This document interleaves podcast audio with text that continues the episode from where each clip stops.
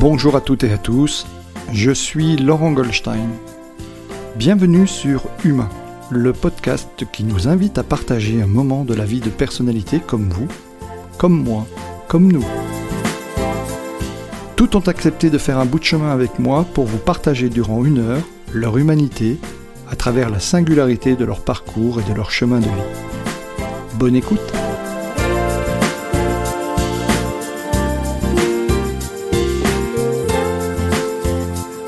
Isabelle, merci de nous accorder du temps. Je sais que ce temps est précieux, j'apprécie d'autant plus que tu, aies pris le temps de venir ici au studio Marine pour euh, me rencontrer, puis rencontrer les auditeurs euh, d'Humain.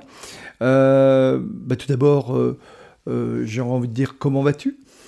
Je vais très bien, surtout quand je me retrouve en présence d'amis. C'est toujours un grand plaisir. Et merci Laurent à toi pour ton invitation. Ça m'a fait très très plaisir quand je l'ai reçu. Alors merci à toi d'avoir accepté, parce que c'est vrai que je t'en ai parlé il y a déjà quelques semaines, mais l'actualité étant ce qu'elle est. Mm.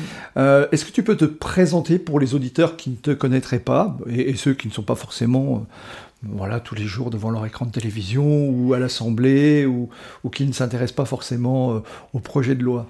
Eh bien, je suis Isabelle Roche et quand tu dis qu'ils ne sont pas devant leur télé, devant l'Assemblée, bah, tu dévoiles quand même un peu déjà qui je suis. Oui, alors ça on le sait qui tu es parce que dans, même pour les auditeurs, dans le titre de l'émission c'est annoncé, mais, mais euh, voilà, oui, non, non, oui, bien sûr, il faut dire qui tu es. Voilà, actuellement je suis députée de la République. Euh, de la, euh, avec l'étiquette La République en marche. je suis députée donc de la 9e circonscription de la Moselle, donc c'est Thionville et environ. Je suis aussi conseillère régionale depuis euh, le mois de juin. Auparavant, j'étais conseillère départementale. J'ai un long parcours politique derrière moi, puisque ma première, mon premier mandat remonte en 2001, où à, à cette époque, j'étais euh, conseillère municipale d'opposition à Thionville. Donc un grand parcours un long parcours politique, mais aussi en parallèle un parcours professionnel, puisque jusqu'à ce que je sois députée, j'ai toujours travaillé en même temps que mes mandats politiques. Pour moi, c'était très important de, c'est très important de pouvoir lier les deux. Je suis aussi une maman de quatre enfants. Alors maintenant quatre grands enfants, puisque la dernière a 19 et l'aîné en aura 25 bientôt.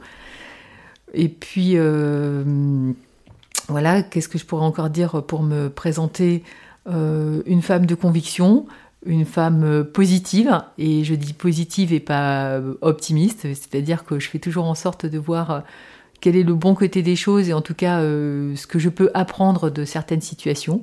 Et quand la situation est vraiment très délicate, je me dis que bah, au moins j'aurais appris le fait que je ne veuille pas revivre cela. Mmh. Donc si je devais me définir, si je dois me présenter, c'est ça que je pourrais mettre en avant. Mmh. Alors mmh, justement, à, quel moment, à quel moment remonte ton premier souvenir de finalement ou d'engagement ou de volonté de faire de la politique? Alors, faire de la politique depuis, depuis quand même très longtemps, puisque bon, depuis euh, élu depuis 2001, mais c'est vrai que pour ceux qui peut-être me suivent ou me connaissent, j'ai déjà raconté cette anecdote. Enfin, si c'est moi je qualifie pas ça d'anecdote, mais c'est quasi un acte fondateur. C'est le moment où je décide hein, de franchir le pas et le cap pour m'engager dans un parti politique. Et je me souviens très bien en fait du moment où je le fais.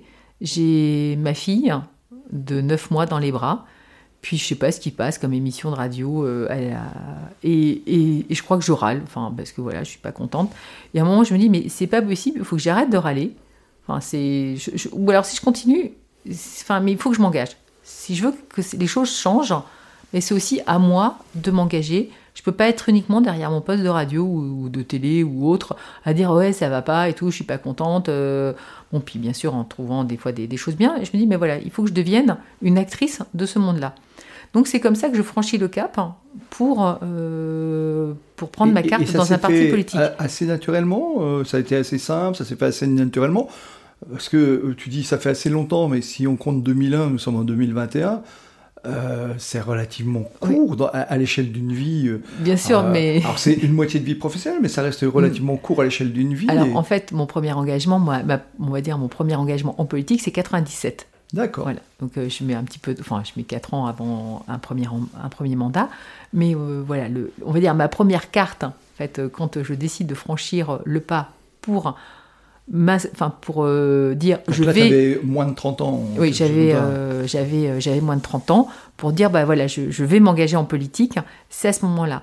Parce que il me semblait très important que j'ai toujours admiré le monde associatif. Je trouve que c'est vraiment super et ce qui est fait c'est génial. Mais qu'à un moment si on veut peser si on veut pouvoir faire bouger les choses il faut un débouché politique et c'est ce qui fait en fait le fondement de mon engagement, c'est vraiment cette volonté de transformation, cette volonté de porter le bien public, cette volonté de faire en sorte que les choses bougent. Parce que euh, bah, le politique, des fois on dit ah oui mais vous servez à rien de ça. Si, enfin pour moi c'est très très important. On est là en fait comme des, euh, on, est là pour prendre le pouls de la société et notamment en tant que parlementaire. Moi je trouve que ce qui est important c'est qu'on va acter à un moment dans la loi là où on est la société. Par certains côtés, à certains moments, on peut être des précurseurs, on va pouvoir être un peu en avance. Notamment, on le voit par exemple sur la peine de mort, où effectivement l'opinion publique était peut-être pas forcément prête et les parlementaires vont voter euh, l'abolition de la peine de mort. Donc ça, c'est très bien. Mais si je reprends par exemple les lois de bioéthique qu'on a votées euh, dernièrement, la, dernière loi de, bioéthique, on voit que finalement, ce qu'on a voté, on est un peu en recul hein, par rapport à l'opinion de la société. Mais par contre, c'est très important de le cranter de le voter pour dire, ben voilà, maintenant, le standard, c'est au moins ça. Hmm. Donc euh, c'est comme ça aussi qu'il faut souvent prendre la loi, c'est qu'à un moment ou euh, c'est à un moment donné, on prend le pouls, on prend état de l'opinion et on va acter dans la loi, notamment enfin pour les lois sociétales, hein, là où on en est, pour dire ben voilà, ça on ne on pourra pas revenir en arrière. Oui, c'est ça en fait, ça veut dire, ce que j'entends de ce que tu dis, c'est L'opinion aimerait peut-être aller plus loin, mais il y, a une étape à faire. Un petit peu comme la loi Leonetti à l'époque mm. sur la fin de vie, c'est déjà un cran et voilà, il y a des choses comme ça qui, Alors, on se est, font. Par exemple, sur la loi de, des lois de bioéthique, on est un certain nombre, on aurait voulu aller plus loin, notamment euh, sur les. Enfin, là, on reparle des, lois de, fin de vie ou autres on est un certain nombre de députés où on, aurait aimé aller plus loin pour pouvoir accompagner euh, que les, personnes qui sont en grande détresse euh, physique ou autre puissent avoir le choix. Et on parle bien de choix, c'est pas euh, c'est pas quelqu'un d'autre qui va décider à la place de la personne. Mmh. Mais finalement, les parlementaires étaient peut-être pas prêts, l'opinion publique y est prête, mais on voit quand même que dans certaines lois, on a déjà acté un certain nombre de choses qui n'étaient pas auparavant acté dans le droit. Donc on peut aller un peu plus loin que ce qu'on pouvait faire auparavant. D'accord. Donc ton engagement vient un petit peu d'un déclic, c'est ça en fait, ce déclic mm. euh, de te dire euh, c'est bien beau de râler, mais euh, je pourrais peut-être m'engager ou j'ai envie de m'engager. Mm. quoi. Et, alors le parcours s'est fait assez naturellement parce que entre je décide de m'engager, alors je, je, décide de mm. m'engager et 20 ans après je suis député de la République. Euh, c'est un beau parcours. Mais, et donc, euh, et, voilà, le, parlementaire, que ce soit député ou mhm. sénateur, c'est c'est quand même euh, une personnalité, mhm. voilà, et il, nous représente tous.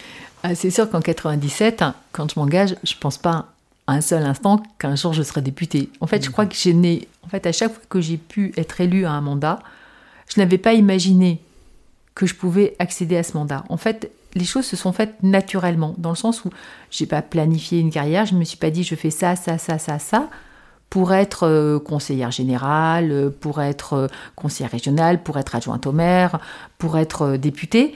À chaque fois, je l'ai fait selon les, on va dire, mes convictions et selon la nécessité du moment. Quand je dis la nécessité, c'est-à-dire de ressentir le, besoin de m'engager, le besoin d'y aller.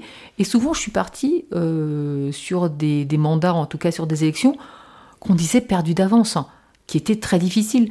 Mais moi, j'avais cette, euh, cette volonté, cette euh, conviction que il fallait que j'y aille, il fallait que je le fasse et que j'avais des choses à apporter dans le mandat que je briguais à l'instant où je le briguais.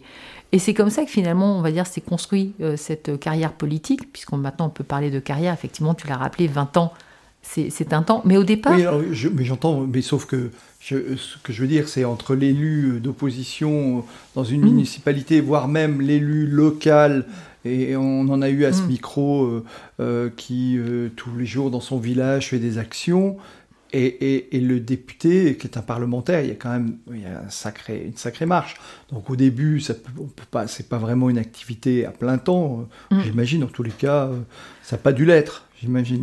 Le, les, les, au début, au début de ton, au début de tes, tes premiers mandats. Ah oui, au début de, bah c'est, c'est ce que je dis. Au début, enfin les mandats locaux, j'ai toujours continué à avoir une activité professionnelle, que ce soit mm. à temps complet, à temps partiel, parce que bon, euh, quatre enfants, ça prend aussi un peu de temps. Oui, parce qu'il y avait ça aussi. Voilà, quand euh, quand on fait, quand on a un mandat, euh, des enfants et qu'on veut se consacrer euh, bien à tout, à tout cela, bah, c'est l'activité professionnelle qui a été réduite et, j'ai souvent fait du temps partiel euh, à ce moment-là. Et l'activité de parlementaire, oui, est à temps complet, voire plus que complet. Mais ça s'est fait, j'ai envie de dire, naturel, enfin, naturellement. Il n'y avait pas, quand j'étais élu local, de dire Ah, mais ce serait bien que je sois parlementaire. Euh, je trouvais qu'effectivement le travail parlementaire était sûrement très intéressant, mais ce n'était pas une sorte de Graal à conquérir euh, absolument. J'ai eu l'opportunité de pouvoir me présenter à la députation et d'être élue.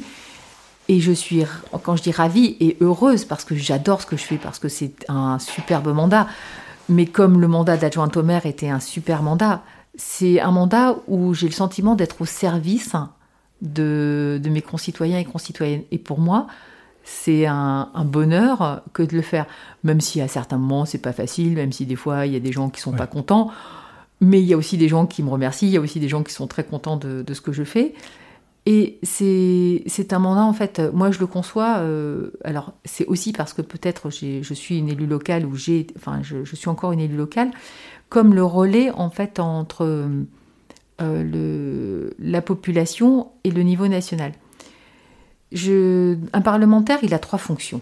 Si on, va dire il y a trois, trois missions importantes. C'est faire la loi, c'est le contrôle et c'est informer.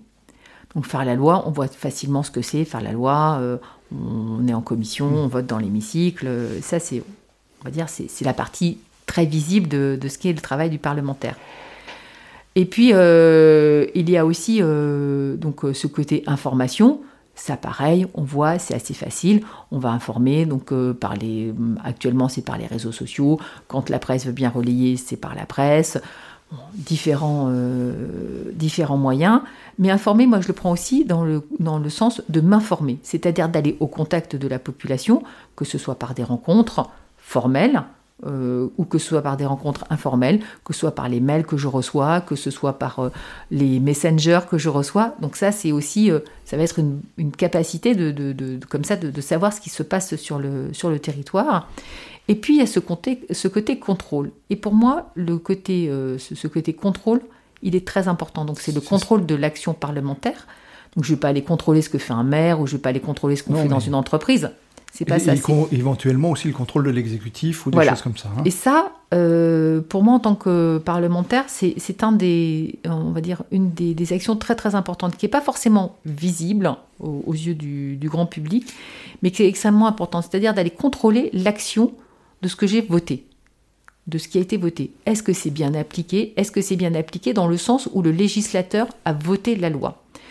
Et en ça, on a des outils pour euh, évaluer, que ce sont les questions écrites, euh, que ce soit les questions au gouvernement euh, le mardi, que ce soit les interpellations directes de ministres ou les interpellations d'administration centrale. Mm. Et c'est là où, pour moi, il est très important d'être au contact du terrain, parce que c'est parce que je vais être au contact du terrain, au contact des, des, uns et des autres, au contact des associations, au contact des élus, au contact de tous les citoyens et citoyennes, qui vont me, me faire remonter un problème. Et je vais toujours prendre ce problème comme, euh, on va dire, euh, pas forcément comme un problème individuel, mais parfois, même très souvent, comme une sorte de partie immergée d'un iceberg qu'on n'aurait pas forcément vu quand on a voté la loi, ou parce que dans une administration, il y a une surinterprétation ou autre. Et c'est ce côté-là qui pour moi est très important parce que effectivement, je vais rendre service à quelqu'un, et ça c'est important, mais c'est surtout que cette personne finalement est le témoin d'un dysfonctionnement et parce qu'elle m'en a parlé, parce que je me suis penchée sur ce dossier, je vais pouvoir, par cette action de contrôle, en demandant des comptes à l'exécutif, faire en sorte que ça puisse évoluer. Soit parce qu'on va changer un règlement, soit parce mmh. qu'on va mettre une nouvelle directive. Et ça, c'est très important. Et je pense que certains parlementaires n'ont. Enfin, en tout cas, on ne valorise pas suffisamment euh, ce côté de notre travail qui est quotidien, beaucoup plus finalement que de voter euh, la loi dans l'hémicycle, mais ce côté du contrôle, euh, de, voir en fait si ça fonctionne bien, si ce qu'on a fait, si ce qu'on a voulu, si ce qui a été pensé est bien en adéquation sur le terrain. D'accord. Alors, tu, tu, tu, tu, amènes quelque chose qui nous intéresse tous, c'est euh, tout le monde voit bien euh, les, séances du mardi ou les séances du mercredi, mmh. euh, quand ça passe aux infos, hein, de temps en temps, il y, a il y, a des gens qui regardent en plus mmh. sur la chaîne parlementaire, mais, mais la, vie quotidienne d'un député, c'est quoi? Et alors d'un député, maman de quatre enfants, c'est comment ça s'organise? Parce que y a, y a, tu, tu, viens de le dire, il y a plein de choses qu'on ne voit pas et ce qui est un travail mmh. permanent. Comment ça s'organise cette vie? Bah, et comment le, la députée Isabelle Roche, qui est en face de moi, gère son temps? Alors, euh, comment je gère mon temps? Bah Déjà, j'ai un agenda sur mon téléphone, ça, ça aide beaucoup. Euh, je gère mon temps entre Paris et, la circonscription. Donc, euh, c'est deux à trois jours à Paris. C'est généralement le mardi, mercredi et parfois le jeudi. Et puis des fois, j'y arrive quand même le lundi soir et j'en reparle le vendredi, parce qu'effectivement, la loi se fait tous ces jours de la semaine. Et on voit même qu'en juillet, euh, on l'a fait, on, a, on a siégé dans l'hémicycle le samedi et le dimanche. Ça peut aussi arriver. Et le reste du temps, je suis en circonscription, donc c'est-à-dire soit je suis dans ma permanence, où je vais recevoir des gens, soit je vais être sur le terrain. Quand je dis sur le terrain, c'est-à-dire que je vais aller à la rencontre des rendez-vous en extérieur, que ce soit euh, des entreprises, que ce soit des élus, que ce soit des associations, que ce soit un particulier, pour m'imprégner et pour savoir euh, ce qui, ce qui se passe. Donc, euh, et dans ça, ben, je mets quand même un peu de vie personnelle. Ça arrive. Oui, j'espère. Mais bon, j'ai une famille qui comprend mon engagement, qui l'accompagne, mais qui sait aussi que à certains moments, je sais dire stop et effectivement euh, bah, qu'il y a des moments où je vais me consacrer euh, à eux et pas euh, et moi à mon mandat. D'accord. Et là, tu arrives vraiment à gérer, à faire la coupure. C'est vraiment possible pour un, un, élu de la République et un député de, de pouvoir vraiment couper, c'est-à-dire ne serait-ce que de se dire, allez tiens, ce soir, je ne regarde pas ni mon téléphone, ni ni les réseaux sociaux, ni euh, la télévision, ni la chaîne info, que sais-je encore? Oui, si on a une bonne équipe. Ok, mais ça, ok, on peut tout, on peut avoir une bonne équipe, mais on peut aussi avoir envie de, regarder malgré tout. donc tu arrives bien, tu as, tu as cette discipline. J'ai cette discipline parce qu'à un moment c'est indispensable pour se ressourcer. C'est indispensable de prendre ce, ce recul et euh, dans ma présentation, j'ai pas dit que j'avais fait une école de coaching, mais j'ai fait une école de coaching il y a eh déjà quelques années. Et euh, ce que j'ai pu mettre en pratique quand je coachais, je fais aussi en sorte de me le mettre en pratique euh, vis-à-vis de moi-même, et notamment. Oui, parce que tu te destinais pas forcément à la politique. Mm. À l'époque, enfin pas à l'époque, oui. tu as, tu as un DESS en marketing euh, et innovation, mhm.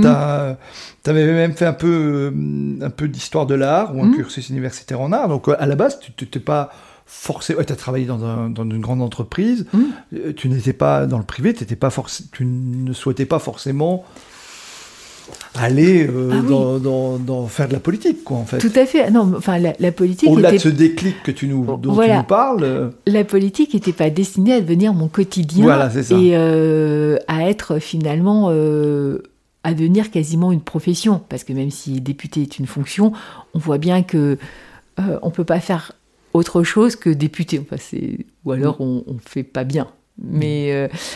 Donc euh, tout ce que j'ai fait auparavant euh, m'a appris justement à, pouvoir prendre du recul régulièrement, à pouvoir me détacher et j'en ai euh, besoin, mais ça comme je disais aussi c'est à condition d'avoir une bonne équipe à qui je peux faire confiance et où je sais que ben, s'il y a quelque chose de vraiment important ou urgent, ils vont savoir. Ils vont le savoir, ils vont effectivement pouvoir me joindre. Et donc, oui, à, certains moments, je peux euh, me dire, bah, je vais pas regarder mon téléphone, je vais pas faire ci, enfin, je vais, je vais pas être sur les réseaux sociaux, parce qu'il y a d'autres personnes qui vont le faire pour moi et qui vont m'alerter s'il y a un problème. Donc, ça permet de, de pouvoir euh, me, libérer l'esprit de cela pour me consacrer à d'autres choses et revenir encore plus en forme et plus régénéré sur ce que je vais faire. Mais ce que moi je fais, ce que je me discipline pour moi, je le demande aussi à mes équipes. C'est-à-dire que je veux aussi qu'elles puissent avoir enfin que les membres qui composent mon équipe puissent avoir du temps pour eux, puissent avoir de la déconnexion, Euh, là, il y a eu les vacances, c'était indispensable que chacun prenne au minimum 15 jours, et pour la plupart, ils ont pris 3 semaines. C'était une, une, volonté partagée. Parce que euh, on, a, on adore ce qu'on fait, on est très bien ensemble, mais à un moment, on a besoin bah, de, de, voilà, de faire une, une, pause de ce que l'on fait, de pouvoir se recentrer sur d'autres euh, d'autres aspects de notre vie pour revenir avec plus d'allant, plus d'entrain dans, dans les tâches du quotidien. D'accord, donc le, vous arrivez en équipe finalement à gérer vos temps perso en se disant bon bah là maintenant je me mets off, un petit peu comme un commandant de bord qui dit je mhm. passe euh, la barre au second, euh, euh, voilà, mhm. et donc il y, a vraiment quelque chose de ce registre-là. Et, ça, mais c'est vrai que on va dire c'est mes expériences antérieures qui m'ont appris aussi cette capacité de faire confiance et de déléguer, parce que clairement de vouloir tout gérer et si je veux tout contrôler, c'est pas possible. Je vais m'épuiser dans des tâches qui font qu'à un moment, ben, je vais plus, euh, vais plus pouvoir euh, répondre parce que euh, il faut voir la multitude et la sollicitude, enfin la, la, multitude de mails, par exemple, qui est, que je reçois dans une journée. Si je veux tous les voir, tous les, tous les traiter moi-même, c'est pas possible. Je le ferai pas bien. Donc ça veut dire que si c'est pas moi qui le fais, il faut que j'ai entièrement confiance dans le collaborateur ou dans la collaboratrice qui le fait. D'accord. Est-ce que c'est toi qui anime, par exemple, tes. Je sais pas si. J'ai pas fait attention, j'ai pas été chercher si tu étais sur mhm. Twitter, mais est-ce que c'est toi qui anime tes réseaux sociaux ou là encore, est-ce que c'est des membres de ton équipe? Euh, C'est collégial. on sait que par exemple, hmm, quelqu'un comme. Euh, qui, est, qui, est, Jean-Luc Mélenchon euh, mhm. ne fait pas lui-même ses, tweets, c'est mhm. d'ailleurs c'est écrit sur sa page, c'est c'est qu'un membre de son équipe qui fait ses tweets, ah, alors, y compris en parlant en son nom, mais c'est pas du tout. Voilà. C'est collégial euh, et c'est soumis à, validation. D'accord, donc, l'équipe travaille dessus, tu regardes et tu, dis ok, on peut y aller, on peut envoyer. D'accord. D'accord, donc euh, ok. Alors, venons-en. Euh, avant, non, je voulais venir revenir sur les réseaux mhm. sociaux, mais j'en reparlerai plus tard. Mais une question me vient. Tu, tu, nous as expliqué un peu comment t'organiser schématiquement ta semaine, mhm. euh, mais tu, dis, tu nous dis, bah oui, mais il y a les périodes où on y va le samedi, le dimanche, mhm. il y a des périodes aussi où on entend, euh, nous, euh, citoyens, quand on allume les informations que la loi a été votée à 3 heures du matin, comment est-ce qu'on est peut gérer ça et comment vous gérez, comment toi tu gères ton énergie, même s'il y a une rotation, dans, il peut y avoir une rotation dans l'hémicycle, mais on sait aussi que le plus gros du travail parlementaire ne se fait pas en hémicycle, mais on, travaille euh, derrière, en commission. Alors, on travaille de commission, on travaille avec les cabinets ministériels, euh, c'est on, travaille en sous-groupe, effectivement, c'est là où, se, fait, euh, se font beaucoup, beaucoup de choses. Donc moi, je suis à la commission des affaires étrangères, hmm. c'est encore un peu différent, c'est une commission... vice-présidente de Je suis vice-présidente de, la commission des affaires étrangères, tout à fait. Donc ce n'est pas une commission qui légifère, dans le sens où on n'a pas de de projets de loi à examiner, donc on est moins soumis, on est moins soumis à ce rythme-là mmh. que les autres commissions. Par contre, en tant que membre du groupe, je suis soumise au fait d'aller dans l'hémicycle et apporter des projets de loi, et puis à m'y intéresser, bien entendu. Donc comment je gère? Alors, euh, déjà, je fais très attention à mes heures. La loi a été votée à 2h du matin, 3h du matin. Tout à fait. Les députés, et on se dit, mmh. je me dis, mais comment, euh, comment est-ce qu'ils font pour gérer cette énergie et être capable de, d'écouter des fois, euh, alors je ne veux même pas parler des amendements ou de la flopée d'amendements, euh, mm. etc. Euh, on sait bien que c'est le, mm. le, jeu parlementaire quelquefois qui veut ça, et un peu d'obstruction, ça peut arriver aussi. Alors, en différentes choses, c'est déjà en se souvenant de quel est l'objectif, mm-hmm. pourquoi on est là, qu'est-ce qu'on y fait, et quel est l'objectif de la loi aussi. Ça, ça aide beaucoup quand on a le sentiment d'entendre... bah, voilà que c'est enfin des amendements qui n'ont rien à voir avec la loi. Donc c'est toujours, euh, enfin pour moi en tout cas, c'est toujours me dire mais quel est l'objectif? Bon, et ça, ça permet de relativiser euh, un certain nombre de choses et d'accepter un certain nombre de choses. Puis effectivement, euh, il y a le temps de la loi, il y a le temps du débat, il est là et, on est là aussi pour ça.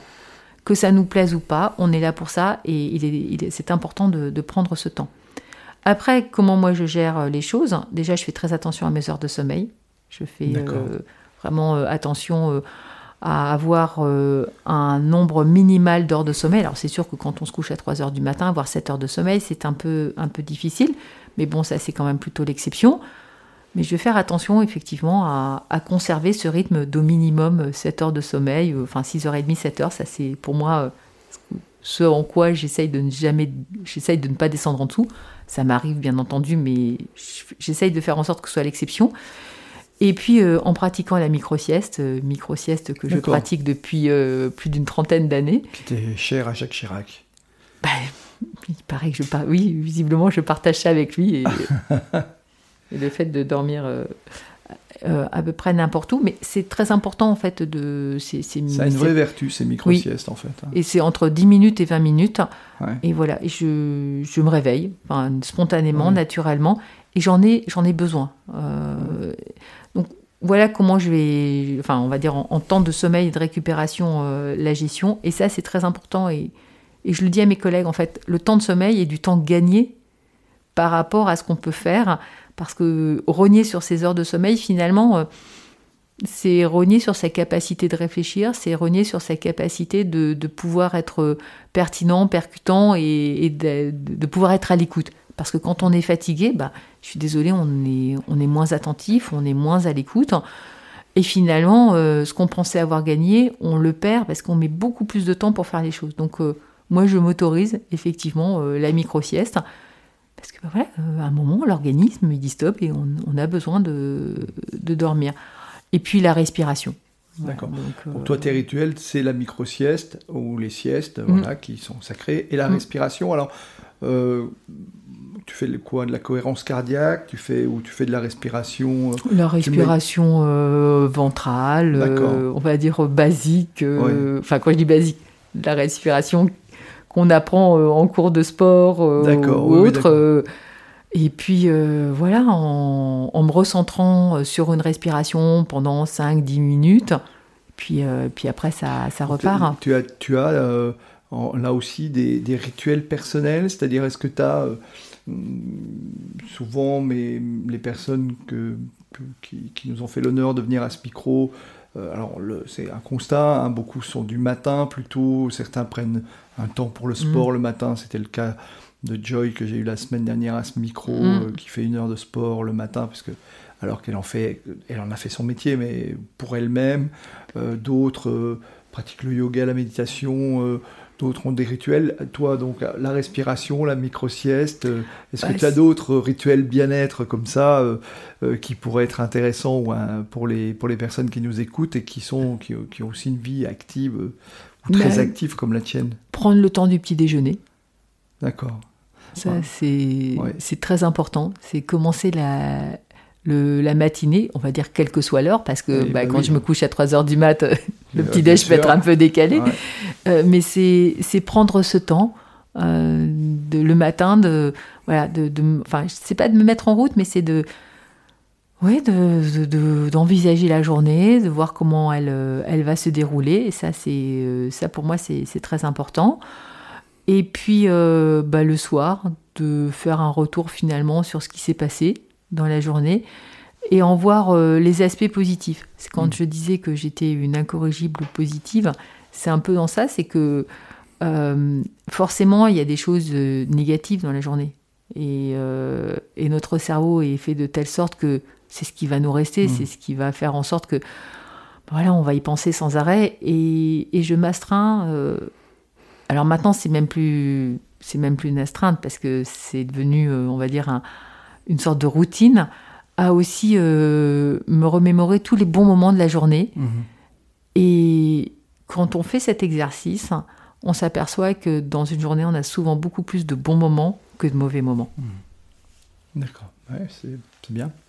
Euh, il n'y a pas que le travail euh, à Paris, tu l'as dit, mhm. il y a le travail en circonscription, et là encore, alors ce n'est que mon regard, hein, alors peut-être que mais je, m'intéresse un petit peu à la politique depuis quelques années, mais ce n'est que mon regard, et c'est moi j'ai l'impression que le député, euh, les week-ends, il est partout. Quoi. On le voit au club de foot de machin, à l'inauguration de machin, mmh. à la prise d'armes, au défilé, à la décoration. Comment on gère ça en fait? Parce que j'imagine que tu dois recevoir, mais pas que toi, tes collègues aussi, une multitude d'invitations à aller à une multitude mmh. d'événements. Comment est-ce que vous faites? Comment est-ce que tu fais toi pour gérer cet agenda? Bah, ça va Alors, dé- tu vas me dire, il y a l'équipe, j'imagine, sans doute, qui fait Oui. un premier tri. Alors, euh, est-ce que j'ai déjà été à cette manifestation ou pas les années précédentes? Oui. Donc, euh, si j'y suis déjà allée et que j'ai une autre manifestation en même temps, bah, je vais privilégier euh, l'autre manifestation. Ouais. Euh, par exemple, ça, ça peut être un des critères. J'y suis déjà allée ou pas. Ensuite, des fois, ça peut être aussi l'importance de la commémoration. Quand si on parle de commémoration, par exemple, il y en a une euh, qu'en 20 ans de mandat, où je pense qu'il y a deux fois ou trois femmes maximum où j'ai pas assisté, c'est la commémoration du Veldiv, de la, de la rafle du Veldiv. Pour moi, elle est très importante. C'est le 16 juillet à Thionville. Mm. Et je me vois pas ne pas y être. Enfin, Mm. Pour moi, voilà, c'est ça fait partie. Du euh, devoir de mémoire. oui, ce devoir de mémoire, notamment par rapport à cet événement, par rapport à ces événements qui ont été terribles, qui ont, voilà, c'était les plus bas instincts humains qui ont été, euh, Mm. qui ont été euh, vraiment euh, mis en avant. Et ça, pour moi, c'est très important. Donc, par exemple, la rafle du Valdiv, on peut me proposer d'autres, enfin, on pourra me proposer d'autres rendez-vous en même temps. Ce sera non. Mhm. Ça, ce sera prioritaire. Donc voilà, il y, a- il y a comme ça des Donc, il y événements. a des choix qui se font en Voilà. fonction aussi d'une sensibilité Oui. personnelle, quoi, en fait. Oui. Mhm. C'est. Et puis, euh, donc là, je parlais par exemple de, de commémoration. Après, bah, en fonction d'une inauguration, euh, d'une fête de village, bon, souvent, je vais faire en sorte de pouvoir faire le maximum et, et d'aller à, à différents endroits. Et puis, euh, bah, quand c'est une fête dans une commune, le gros avantage, c'est que bah, des fois, je peux y aller en famille. Et Oui. ça, c'est sympa. Ouais. Euh, bon, euh, aller manger un, un coquelet, un cochon de lait Ouais. ou autre, bah, c'est, Oui. ça fait partie des moments qui, sont, qui sont agréables hein, D'accord. en famille, Bon. parce que c'est Mais, c'est, mais c'est permanent en fait, hein, donc c'est, c'est, c'est, sur quoi je, je m'interroge, Mm. parce que si tu...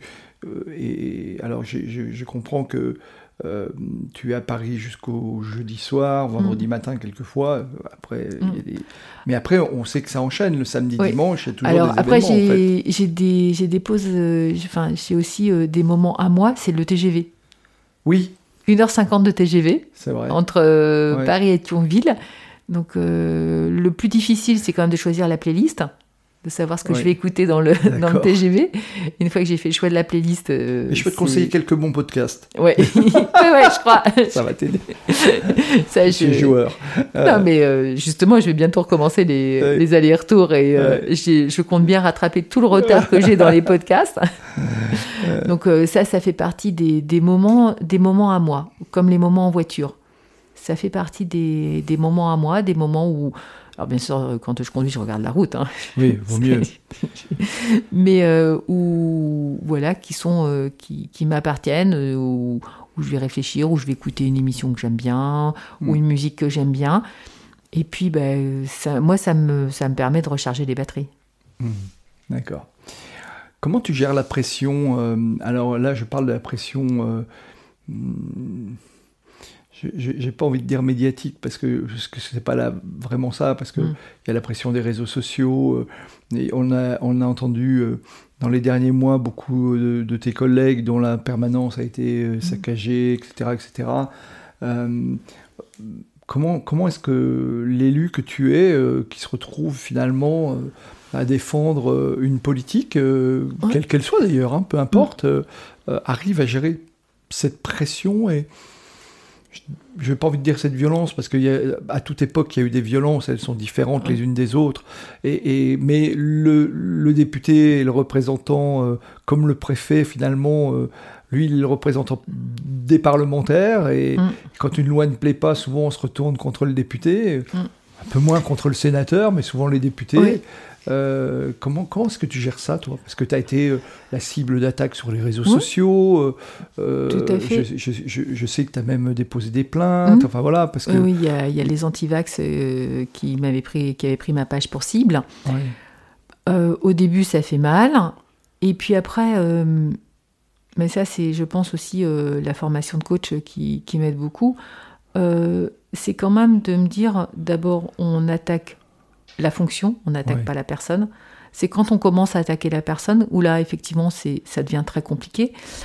Euh, et puis, quand même, toujours euh, relativiser, alors même si c'est compliqué, même si c'est pas la panacée, de se dire mais c'est euh, il faut pas comprendre il faut pas confondre le fait que des gens s'expriment avec le, la représentativité, c'est-à-dire qu'on va avoir 2, 3, 10, 15, 20, 30, 40 personnes, 100 personnes qui vont s'exprimer, qui vont ne, qui, alors déjà qui ne seront pas forcément de la circonscription, qui peuvent venir de toute la France.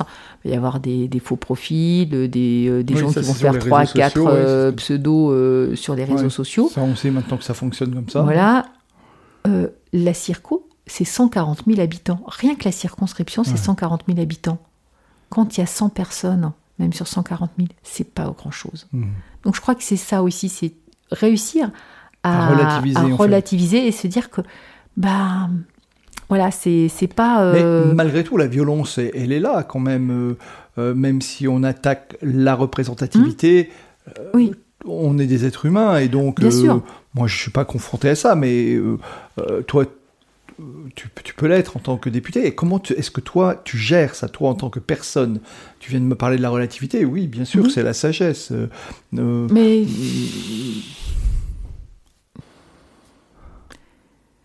On m'a déjà posé la question, c'est vrai que...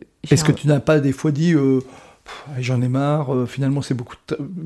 Je, vais passer à autre chose euh, Si, mais ce que je disais, tu vois, par exemple, quand je suis dans, le, dans, dans l'hémicycle autre, c'est quoi l'objectif? Hmm. C'est quoi l'objectif? C'est, Et ça, c'est pourquoi je suis là, pourquoi je me suis engagée? Hmm. Et le jour où j'aurais perdu la foi dans, dans cet objectif, où je pense que ça en vaut plus la peine, oui, effectivement, je ferai autre chose. Alors après, les électeurs peuvent aussi penser que je vais faire autre chose, mais bon, on va dire, ça oui, c'est... parce qu'il y a ça encore. c'est encore, encore différent. Mais... Parce qu'on peut être parlementaire, et, moi j'ai connu, euh, euh, je, je, je, crois que c'est dans l'épisode avec Michel Silva, il, il, évoquait mm. euh, un de ses amis et mentors qui était Michel Dinet, qui était, mm. qui était un député de la Meurthe-et-Moselle, qui était président du Conseil général. Mm. Euh, et qui, euh, au moment d'une vague bleue, euh, mhm. c'est-à-dire en fait, lui, il avait fait un mhm. super boulot de parlementaire, a été battu. Oui. Et, ah, franchement, c'est les, les, gens disaient eux-mêmes d'ailleurs. Mhm.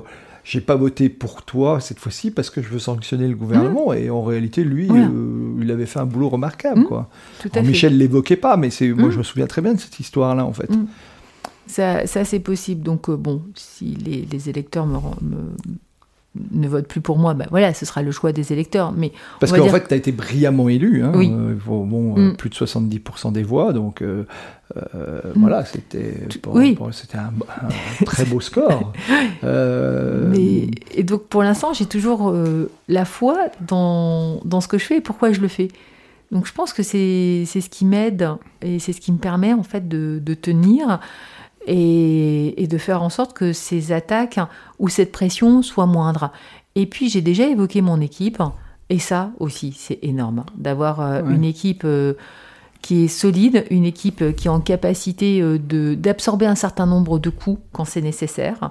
Alors je leur demande pas hein, tout le temps, c'est pas c'est pas non plus, mais de, de faire le, le tampon quand c'est trop violent, de diluer cela.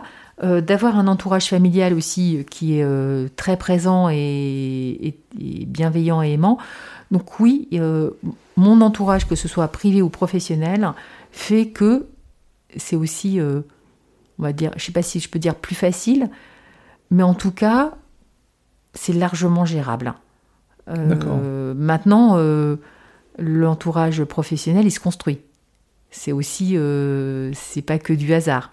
Oui, parce que la pression, ils l'ont aussi. la pression, ils l'ont aussi. Donc... Quand ils sont en permanence, j'imagine, il y a toujours des gens qui peuvent rentrer dans la permanence, râler. Voilà. Euh, et c'est pour ça que c'est très important qu'on ait des réunions d'équipe, qu'on puisse débriefer. On a une parole qui est libre, on a une parole qui, euh, qui est présente. On parle beaucoup entre nous, on échange. Et je pense que c'est aussi cette cohésion, cette force qui fait que bah, on peut dépasser un certain nombre de situations difficiles et de ces situations difficiles finalement en faire des forces. Mmh. Parce que on sait euh, aussi quand on va publier notamment certaines choses, on anticipe ce qui pourra arriver et le fait de l'anticiper ben, permet de, oui, de, le dépasser et on sait qu'on va, enfin, quand on le fait, on, sait maintenant ce à quoi on peut s'exposer, on en discute et le fait d'en mmh. discuter, c'est comme déjà si on l'avait mis à distance. Mmh. Je ne sais pas si c'est clair ce que. Oui, oui, très bien. Très bien, c'est très mm. clair. Ça veut dire, en fait, vous préparez, vous savez qu'il va y avoir tel type de réaction qu'on peut et, maintenant que vous êtes peut-être fait avoir une fois ou deux, vous anticipez les, réactions. Et on, sait, on sait qu'il y a une minorité agissante, mais cette minorité, bah, comme je viens de le dire, c'est une minorité. C'est pas le. Alors justement, est-ce que c'est une question qui, qui n'a pas grand-chose à voir avec le avec l'entretien, mais est-ce qu'il y a euh, conscient de ça? Est-ce qu'il y a au niveau justement du Parlement une réflexion sur je ne vais pas dire la régulation des réseaux sociaux, parce que là, c'est juste pas possible, et c'est mm. même pas la peine, mais est-ce qu'il y a quelque chose par rapport à ça, comme malgré tout, une forme de régulation? Alors je sais qu'il n'y a plus d'anonymat, ou moins d'anonymat, ou en tous les cas, qui, par rapport à tous ces, euh, ces, groupes finalement qui, mm. qui, sous couvert de pseudo, injuries, insultes, etc. Mais ça, la loi a beaucoup de progrès à faire encore, puisque puisqu'on voit que pour l'instant, la loi n'est pas adaptée aux réseaux sociaux. La loi, euh, notamment euh, tout ce qui est euh, contre enfin, les attaques personnelles ou autres, beaucoup, finalement, cette loi, elle est plutôt, enfin, ces lois sont plutôt faites pour avant, quand c'était la presse, mm. uniquement, enfin, quand je dis la presse, uniquement les radios, la télévision, la presse écrite, mais peu ou pas pour les réseaux sociaux. Et on voit bien qu'il est, c'est le défi des prochaines années mais pas uniquement en France, hein, c'est au niveau européen qu'il faudra y réfléchir. Je ne mm. vois pas une régulation uniquement euh, franco-française, ça n'aurait pas de sens, pour plein de raisons. Euh, de voir euh, quelle est la régulation, sans bien, bien entendu sans toucher à la liberté d'expression, mm. parce que ça c'est très très important. Mais la liberté d'expression ne veut pas dire la liberté d'insulter. Donc ça, c'est pour moi, ça fait partie sur, pour les réseaux sociaux des défis à venir. Mhm. D'accord. Ok. Euh, une question, alors, euh, comment est-ce que c'est toi qui gères directement ton agenda? Je reviens toujours à cette, euh, cette gestion du temps de travail qui, me fascine toujours chez, chez, chez les parlementaires. Est-ce que c'est toi qui gères toi-même ton... Alors, pour ce rendez-vous, tous les deux, oui, mm. je sais, puisqu'on a été en contact tous les deux, mais... c'est moi qui arbitre. C'est-à-dire que les, rendez-vous arrivent, euh, ce que soit à la permanence à, à Thionville euh, ou, que ce soit euh, au bureau à Paris. Ça arrive par mail, par, par Messenger, mm. par différentes façons, par courrier. Et c'est soumis à arbitrage de, de, ma part. En fait, l'équipe me, me, le soumet, me le propose, oui. D'accord. Il te propose et tu dis bah oui, ok, oui, ok, mm. euh, voilà. Mm. Et ok. Mais toute sollicitation a une réponse, j'imagine. oui, oui, oui. Et quand c'est pas moi qui peux recevoir directement, mes équipes, euh, le mes équipes le font. oui. C'est très important. Chaque personne a une réponse. Oui. Alors après, euh, le temps. Qu'elle soit dans le. Dans voilà, le Covid a fait que euh, certaines choses ont été un peu perturbées, que les réponses n'ont pas toujours été dans les délais que mm. l'on souhaite euh, avoir parce qu'on avait un mm. temps de réaction qui était beaucoup plus court et le Covid a, a réellement perturbé les choses. Maintenant, tout commence à rentrer dans l'ordre, en tout cas dans ce que nous nous étions fixés en règle d'équipe, hein, mm. le, le, standard que l'on souhaite. Mais oui, on fait en sorte d'avoir une réponse. Et, euh, du coup, est-ce que est-ce qu'on sollicite beaucoup le, tiens, pendant que j'ai dit ça, euh, est-ce qu'on sollicite beaucoup le député Il y a le téléphone de, notre invité qui vibre, voilà. Euh, est-ce que est-ce que les gens sollicitent le beaucoup les, le, député ou les députés de manière générale directement en approche directe comme ça, ça se fait? J'ai envie de dire oui et non. D'accord. Moi, je, enfin, quand je me promène, j'ai l'impression que je suis pas connue ou qu'on me et une fois, enfin quand je dis quand je me promène, quand je suis dans un endroit. Mmh, mmh. Et puis euh, bah, après, je sais qu'il y a plein de gens qui parlent des fois même de la façon dont je suis habillée, de ce que j'ai dit ou autre. Donc mmh. finalement, beaucoup plus. Donc c'est là où je me dis, bah, il y a effectivement des personnes qui ne s'autorisent pas à venir me, me parler, et puis d'autres qui vont s'autoriser très facilement. Donc il n'y a pas de, il a pas de règle. Certains vont m'aborder très facilement, d'autres pas. Euh, par contre, en appel direct sur le téléphone, euh, j'ai envie de dire que mes, c'est plus difficile. Oui. Voilà, tout le monde n'a pas ce numéro. Voilà, mes attachés sont beaucoup plus sollicités que moi. Euh, par, parce qu'ils ont la ligne de la permanence, etc. Mm. Mais bon, après, moi, je réponds assez, enfin, assez facilement. Je donne même mon numéro finalement assez facilement parce que bah, des fois, je préfère qu'on m'interpelle tout de suite, plutôt qu'une interpellation justement euh, via Facebook, euh, via Twitter euh, ou autre. Mhm. et puis, il y a certains sujets, notamment, enfin, je pensais par exemple aux agriculteurs que j'ai vus samedi à Paysan Fête. Quand on prend tout de suite le problème, la problématique à la racine, on peut agir et on peut trouver une réponse. Et c'est pour ça qu'un certain nombre de personnes ont mon téléphone parce que je leur dis mais appelez-moi tout de suite ou envoyez-moi un texto tout de suite et ils le font. Et c'est vrai que ça règle, le, enfin, ça règle souvent, on arrive à, trouver une solution, soit parce que je vais leur donner le, numéro qui va bien pour qu'ils appellent la, bonne administration, enfin différentes choses. Et ça règle la problématique tout de suite. Et donc oui, les personnes vont m'appeler finalement une fois ou deux, alors que si on laissait traîner ou s'ils m'appelaient beaucoup plus tardivement, bah, ça ferait sûrement dix coups de fil. Donc euh, le fait de donner mon numéro de téléphone relativement facilement, je me rends compte, bah, facilite le travail des uns et des autres et finalement on gagne du temps. Mhm. Alors une question bien avant de... parce que l'heure avance, c'est euh, le... quels sont tes projets? Mes projets. Je suis un peu taquin. bon, je, vais être plus clair, euh, mm. on est de fin 2021, l'année prochaine c'est les élections. Euh, je sais que tu es aussi en conseil régional, mm. mais quels sont tes projets euh, et, est-ce que tu as envisagé tu n'es pas obligé de répondre parce que c'est pas le moment. Est-ce que, est que j'envisage de ne pas être élu Non, est-ce que tu envisages deux choses? La première, de te représenter, bien sûr. La mm. deuxième, est-ce que tu envisages. Euh, donc, la première, mm. c'est est-ce que oui, tu envisages de te représenter, très certainement? Oui. Oui, parce que, parce que j'aime ce que je fais. Parce que je trouve que c'est. Voilà, c'est très intéressant et au-delà d'être euh, très intéressant, c'est passionnant. C'est, euh, comme je le disais au début, c'est d'être au service et c'est d'avoir euh, le sentiment de faire évoluer les choses. Donc oui, ça c'est j'ai envie de me représenter. Après, je ne sais pas si je pourrais. Je ne sais pas ce qu'il sera en 2022. Je ne, je ne sais pas quel sera le président en 2022. Moi, je souhaite et je ferai tout pour que ce soit Emmanuel Macron qui soit à nouveau président. Maintenant, je ne sais pas. Hein, c'est assez. Euh, il n'a pas dit lui-même d'ailleurs qu'il se représentait pour l'instant. Il l'a pas dit donc. Euh, mais voilà, le, mandat politique est, est, un, enfin le mandat de parlementaire est un très beau mandat et, et c'est passionnant. Maintenant, tous les mandats que j'ai pu avoir, j'ai toujours su que c'était des mandats à durée limitée, hmm. que c'était précaire dans ce dans, dans ce sens-là, hmm. et qu'à un moment ou un autre, ça pouvait s'arrêter. Et je pense que ça, c'est euh, aussi cette. Euh, je ne sais pas si on peut dire une, force, mais euh, une, je l'ai toujours présent à l'esprit. Et mon parcours montre que bah, même quand, voilà, dans ce qu'on pourrait penser comme des, des, des embûches sur, un, sur mon chemin, font que finalement ça s'est bien passé, voire mieux ensuite.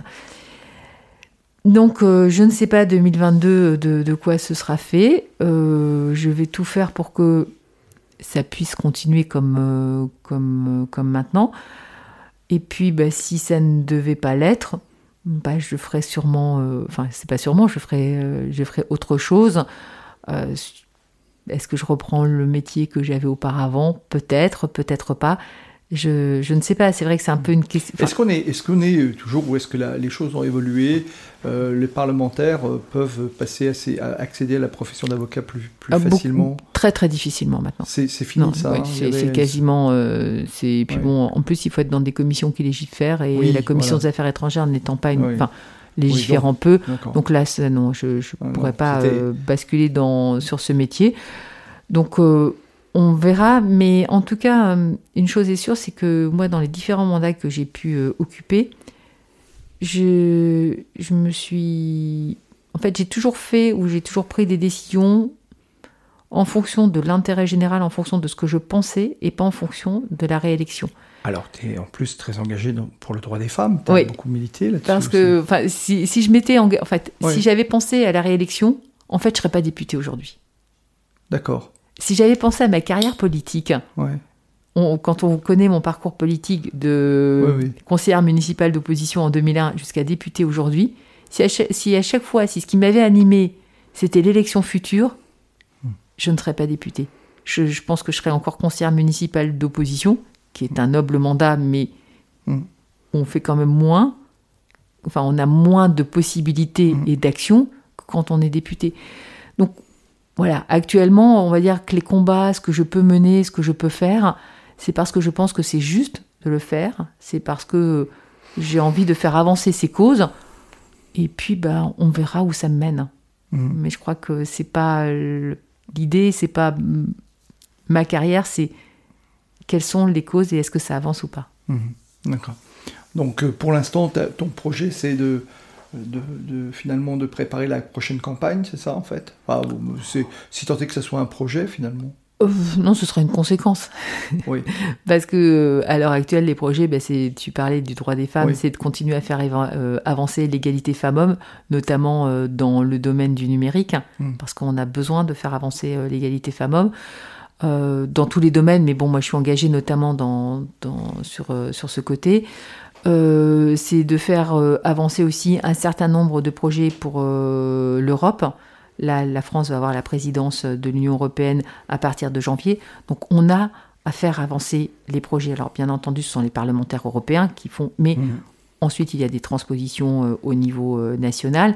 Donc c'est très important. Et puis on peut construire aussi, on peut apporter par le national des idées et des propositions pour l'Europe. Donc Mhm. euh, ça, euh, pour moi, ce, ce volet européen est très très important dans les mois à venir. La France est, un, est une superbe nation et j'ai envie de dire un super euh, terrain, mais on a besoin de nos partenaires, on a besoin de nos voisins pour exister. On voit bien que dans, au niveau mondial, dans, dans le cadre géopolitique, si on reste franco-français, on ne pèsera rien. Mhm. Donc euh, on a besoin de continuer à renforcer ces liens. Et la crise Covid, finalement, euh, euh, a renforcé l'Union européenne. On a vu Mhm. notamment avec la politique, vacci- enfin, avec, la politique sur les vaccins que ben, on ça, ça a bien fonctionné. Que, et Mhm. quand on voit le taux de, vaccination, le taux de vaccination en Europe, mais chacun, euh, chaque pays individuellement n'aurait pas réussi à faire ce que collectivement on a pu faire. Mhm. Donc euh, ça c'est très bien. Donc voilà les projets sur lesquels euh, j'ai envie de m'engager. Et, et- et tu travailles toujours aussi, tu es très impliqué, puisque nous sommes ici dans ta circonscription, une zone frontalière, Mm. tu es très engagé aussi dans ce travail transfrontalier. Bien sûr. C'est aussi quelque chose qui t'a intéressé en fait. Oui, hein. mais quand je parlais d'un point de vue européen, c'est la aussi coopération. euh, On la est au cœur de l'Europe coopération, euh, voilà, la coopération européenne et la coopération transfrontalière. Je suis engagée notamment dans des groupes de travail, que ce soit euh, parce que je suis coprésidente du d'un groupe de travail sur les travailleurs mobiles en Europe, ou que avec euh, la mission euh, opérationnelle transfrontalière, la MOT, dans un groupe de, travail sur le télétravail transfrontalier.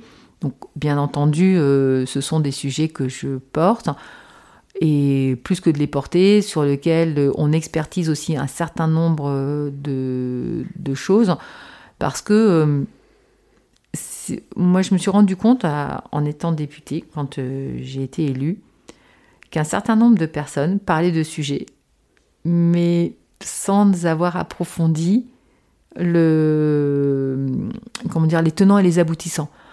Donc, moi, le- tout le travail que, que je fais aussi, notamment euh, par rapport aux frontaliers, c'est d'à chaque fois de, de faire en sorte de, d'e- quand je dis d'expertiser, c'est de vraiment bien comprendre tous les tenants et les aboutissants de tout. C'est-à-dire que euh, si, on, si on parle par exemple du télétravail, ça va être de, enfin, de, de bien expliquer aussi aux uns aux autres euh, les conventions fiscales, les conventions sociales, en fait, le, et de pas mélanger le, le tout, parce que souvent, euh, quand on a des interlocuteurs en face, bah c'est euh, on a on a un voisin, on a entendu, on a la cousine, on a non. euh, moi je me refais, je me réfère toujours aux faits, aux chiffres, et ça c'est très important. Donc que ce soit pour le frontalier ou pour euh, d'autres sujets. D'accord. Comment est-ce qu'on devient, alors pas député, mais euh, quel conseil tu pourrais donner à quelqu'un qui souhaiterait euh, s'engager, euh, qui, comme toi, dit j'aimerais faire bouger les choses Je pense à nos plus jeunes auditeurs, on en a aussi. hein, Qu'est-ce que tu auras envie de leur dire ou parce que effectivement, euh, le député, c'est quelqu'un qui semble, Mm. bah, qui est une- un peu une iconographie hein, du parlementaire, mais on se dit mais comment est-ce qu'on devient député? Alors Ouais. tu nous as expliqué en toute humilité euh, Mm. ton parcours, mais j'imagine que ça n'a pas été forcément si simple. Ouais. Et quelqu'un qui voudrait s'engager, euh, comment, qu'est-ce qu'il devrait faire ou qu'est-ce qu'il devrait faire Croire en toi? ses idéaux et travailler. D'accord. Oui, mais là, une fois que tu m'as dit ça, moi, ça m'aide bien. Alors, enfin, quand j'y crois en ces idéaux, c'est bah, se dire, voilà, j'ai envie de faire bouger les choses dans tel ou tel domaine et travailler. Et alors, le truc après, c'est de, s'engager dans un parti politique ou dans un mouvement C'est de s'engager dans un parti politique, c'est de s'engager dans un mouvement. Et quand je dis travailler, pourquoi? C'est de devenir finalement une, ça, peut être de devenir une référence sur un, sur un, dans un domaine, sur des sujets. C'est très important parce que euh, voilà, euh, les, les, idéaux ne peuvent être portés, euh, c'est bien, mais à un moment, il faut les nourrir. Et c'est pour ça que je dis travailler. C'est que la foi va pas forcément suffire, dans, quand je dis la foi, la volonté et la motivation. et le travail est, est, important par rapport à ça. Et oui, c'est de s'engager dans un mouvement politique, euh, c'est de s'engager, euh, de, voir, euh, d'aller voir dans un conseil municipal, d'aller voir un élu, de, enfin, avec lequel on peut bien s'entendre ou qui est proche une sensibilité, et puis de voir si ça convient, si ce mode de fonctionnement convient, et puis si, si le mode de fonctionnement convient, bah, oui, c'est de participer aux différents moments d'une vie militante que ce soit euh, les réunions, que ce soit des séminaires, que ce soit des colloques, que ce soit des actions après euh, vis-à-vis de la population. Euh, et ça, c'est très important quand je dis d'aller aussi, enfin, des, actions vis-à-vis de la population, que ce soit par la distribution de tracts ou autre, parce que on fait de la politique, certes parce qu'on croit à des choses, mais on le fait aussi pour les autres. Mmh. Et si on oublie cette dimension, je crois qu'il faut, enfin, c'est, je dis pas que c'est pas la peine de commencer ou, il faut arrêter, mais euh, si on oublie ou si on pense, enfin, qu'on fait de la politique parce que on a envie de faire bouger les lignes, bouger les choses, mais pour le plus grand nombre, ben oui, euh, enfin, il est, il est temps d'arrêter. On ne fait pas de la politique uniquement pour soi. Mhm. Ça n'a pas de sens on peut se décourager rapidement, en tous les cas, puis ça fonctionne oui, pas. Oui, puis enfin, il faut, il faut cet échange, c'est important, ces retours. Et, tu fais finalement la, tu es la démonstration euh, au, travers de ton parcours mm. qu'il n'y a pas forcément besoin, euh, et sans dénigrer d'ailleurs, mm. hein, parce que moi je, trouve que les grandes écoles ont vraiment beaucoup mm. de vertus, il n'y a pas forcément besoin de sortir d'une grande école, que ce soit Sciences Po ou l'ENA, pour, euh, pour faire de la politique, y, compris à plus haut niveau en fait. On, peut, on peut tout à fait euh, faire de la politique avec, euh, enfin comme je disais, c'est conviction et travail. Ça, ça me paraît, enfin pour moi c'est très important. Et peut-être, ça va peut-être paraître grandiloquent, mais amour de son prochain. Mhm. avoir envie d'apporter quelque chose à la société dans laquelle on est. Et ça, c'est, enfin, si on n'a pas ce moteur, enfin cette fibre, mhm ben, on se dessèche hein, parce que euh, c'est aussi parce qu'on va être mm. en, enfin, on va dire en, confrontation, mais dans le bon sens du terme, avec l'autre. Parce que on va, quand je dis l'autre, c'est avec un grand A, en fait, c'est mm. euh, c'est une, une, forme, enfin, c'est l'altérité, c'est de dire, ben voilà, moi je pense ça, et d'aller confronter les idées. Et c'est par cette confrontation d'idées qu'on va en sortir un projet. Et le pareil, pour moi aussi, une des, une des qualités du politique, et j'aimerais qu'elle soit un peu plus partagée, enfin si c'est possible, mhm. c'est aussi cette capacité à évoluer. Mhm. Alors il y en a qui diront euh, changer d'avis. Pourquoi? Enfin oui, ça mhm. peut aller. Enfin ça peut aller jusqu'à changer d'avis. Moi, ça me paraît très important cette capacité d'évoluer, c'est-à-dire être dans une forme de rigidité en fait. On a des convictions et tout ça, mais après ces convictions, il faut l'éprouver, faut les éprouver à l'épreuve du terrain et puis à l'épreuve d'autres théories, à l'épreuve d'autres idées. Et c'est parce que c'est tout ça qui va faire que euh, se creuser, si on le, si tout, si on mélange, enfin si tout est bien mélangé, on va pouvoir en sortir un beau mm. projet, on va pouvoir faire avancer les choses. Mais si on reste enfermé dans ses convictions en disant bah, c'est moi qui ai raison et c'est moi qui ai raison tout seul, ben on reste tout seul. Merci beaucoup Isabelle. Euh, deux questions pour euh, conclure cet entretien. Et la première, c'est euh, est-ce que tu aurais un livre ou si tu avais un livre à, nous recommander, lequel serait-il? Je sais, c'est toujours une question piège. Alors, euh, oui, c'est une question piège. Si tu m'avais demandé quel était le livre qui m'a marqué ou quel est le livre qui... Eh bien d'accord, quel est le livre qui t'a marqué? Là, je te répondrai sans hésiter, Le portrait de Dorian Gray. Le portrait de Dorian Gray. D'Oscar Wilde. D'accord. Qui est pour moi un livre euh, mythique. En fait, c'est un, un, livre qui m'a énormément marqué. et puis 1984 aussi. Alors après, je vais bien sûr, toujours le problème, c'est quand on commence à dire un livre, après il y en, a, il y en a, il y en a d'autres qui arrivent. Mais voilà, ce sont deux livres qui pour moi ont, ont été très très marquants. Donc voilà, je, je, recommanderais notamment aux jeunes générations de, lire, Le, portrait de Dorian Gray. Oui. D'accord. Et hum, dernière question. Mm. Qui me, recommanderais-tu d'inviter à ce micro pour, euh, pour un prochain épisode? Alors, j'ai comme ça euh, des personnes qui me viennent en tête. Alors, tu m'as dit, comme je suis une femme, il faudrait plutôt un homme. Alors, j'avais bien, mais j'avais pensé à une femme autrement. non, mais vas-y. j'avais pensé à Marie-Odile Saillard, la directrice du CHR de Mestionville. D'accord. Voilà qui, euh, qui pour moi est une femme avec un très beau parcours, une femme de tête, euh, pareil, une femme de conviction. Et je suis, alors je dis pas que je suis sûre qu'elle se prête très facilement à l'exercice, parce qu'après ça dépend de son emploi du temps et son agenda. On trouve toujours. Mais On trouve toujours. je suis sûre qu'elle aurait plein de choses à raconter et plein de choses à faire partager. Eh ben, ce sera avec plaisir que je l'accueillerai à ce micro. Euh, tu as le mot de la fin. Merci. Voilà, c'était le mot de la fin. D'accord. Tu m'as dit un mot. Oui, voilà, merci. Merci beaucoup Isabelle d'avoir pris du temps sur ton emploi du temps euh, que l'on connaît. En tous les cas, tu nous en as fait part. Mm. Maintenant, on apprécie, j'apprécie énormément que tu, aies pris ce temps pour nous. Merci infiniment. Je te souhaite une bonne continuation. Euh, euh, plein de bonnes choses pour la fin d'année qui va bientôt arriver, tout le travail qui arrive aussi, et puis, et puis au plaisir de te revoir. Au revoir. Au revoir. Au revoir Laurent.